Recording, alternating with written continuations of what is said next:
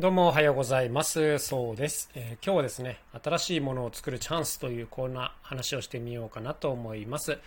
えー、今度ですね、7月の23日になるんですけども、愛知県の扶桑町というところで一つライブがあるんですね。これは僕たち家事の2人と、あとは松井夏子さんというね、なっちゃんと呼んでるんですけども、え、このスチールパン奏者のなっちゃんと3人でのコラボライブなんですね。まあ、ロビーコンサートという感じの結構こうラフなスタイルのイベントで、え、ワンコインで入れるという、まあ、こんな、まあ、言ってしまえばね、お気楽なイベントではあるんですけども、結構これについてね、がっつり準備してるんですよ。このなっちゃんっていう方がね、もうすごい好きな方なんですけども、もうすごいね、熱くて、もうせっかくやるならね、こんな曲もやりたい、あんな曲もやりたいみたいな感じでいろんなアイデアを出してくれて、で、僕たちもね、なっちゃんのことがすごい好きですから、いや、いろいろやりましょうよみたいな感じで準備してて、普段全くやらないね、プログラムを持ってきたりとか、あとはこうなっちゃんのやる曲に僕たちが載せてもらったりとかいろいろこういうことがあるわけです。でね、もう今日は本当にいきなり生々しい話からするんですけど、あの、ぶっちゃけこういう仕事ってお金にはね、やっぱりあんまりなんないんですよ。いきなり言っちゃいましたけど。だってあの、ね、あの、もちろんギャラは出してもらいます。それは本当にありがたいことでいいことなんですけども、やっぱそれに対してのね、この仕込み時間の比率っていうのがめちゃめちゃ高いんですよ。だからものすごくたくさん仕込むっていう割に、こう、公演自体は1回きりなので、当然その、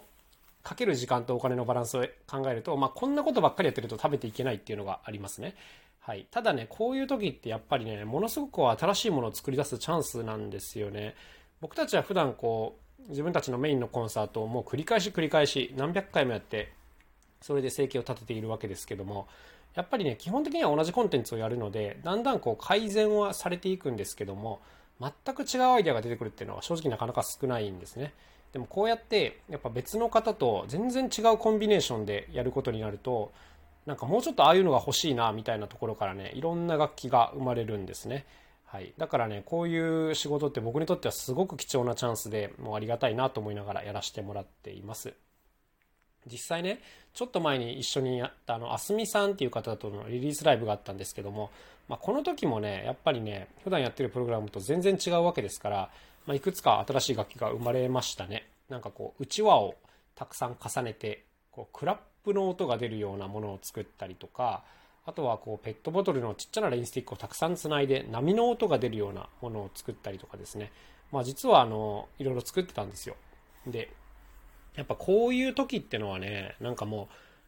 う、逆にこんなのがね、お金で買えないことなんですよ。このアイデアをもらえるというか、何かを発想するっていうこと自体が、基本的にお金では買えないチャンスなので、まあそういう面で非常にこう大きなメリットがあるなというところでありがたいと思いながら、まあ今日も準備しているわけでございます。まあでもね、やっぱね、プレッシャーかかる場面もあって、僕にとってはこのメロディー楽器を演奏するっていうのがね、ものすごくね、プレッシャーなんですよ。あの、ずっとドラムセットとかをやってきたんで、音階のない打楽器はね、何でも好きなんですけど、このメロディーを演奏するのが本当に苦手でしてね、でも今回ちょっと一曲やんなきゃいけなくなって、もうヒーコラヒーコラ言いながらやっておりますね。何をやるかというと、エアコークというペットボトルの花みたいな楽器を使って、これで花は咲くという曲をやります。これ家事ではもうね、5、6年前になるんですけども、一回やりまして、映像も撮って、まあすごく素敵な感じに仕上がってよかったんですけども、まあこれを久しぶりに引っ張り出してやってるというわけなんですが、もうね、メロディーと伴奏、ベースですね。これを同時に演奏するんですけども、普通の鍵盤型じゃないので、なんていうんですかね、説明がちょっと難しいんですけど、あの、ピアノとかだったら、大体右手がメロディー、左手がベースになるんですよ。大体ね。だけど、あの、音の配列がぐちゃぐちゃなので、あの、僕の場合一人でやるときはね、右手がいきなりメロディーとベースをこう行き来するみたいなこともよくあって、もうね、手がぐっちゃぐちゃで、完璧に丸覚えしないとうまくいきません。考えながらやれるレベルの難しさじゃないので、もう一個一個こう体に覚えさせるというかね、まあそういう感じでやってるんですけども、はい。だからね、こうアンサンブルするときにちょっとベース抜いたらって言われることがあるんですけど、抜けないんですよ。もうベースあれで覚えちゃってるから。で、一個抜くともう大混乱になって動きがわかんなくなったりするので、はい。まあ、こういうね、ちょっと苦労もありつつ、楽しみに準備しているということです。えっ、ー、とね、家事マニアの方にとってはね、この日のイベントめちゃめちゃおすすめなので、まあ、よかったらぜひ遊びに来ていただきたいなと思います。はい。えー、まあ、あの、家事のね、ホームページとかにもいろんな講演情報が出てますので、えー、ぜひチェックしてみてください。まあ、これの他にもね、家事2人で全国回るというようなこともよくやっております。それではまた明日お会いしましょう。さようなら。そうでした。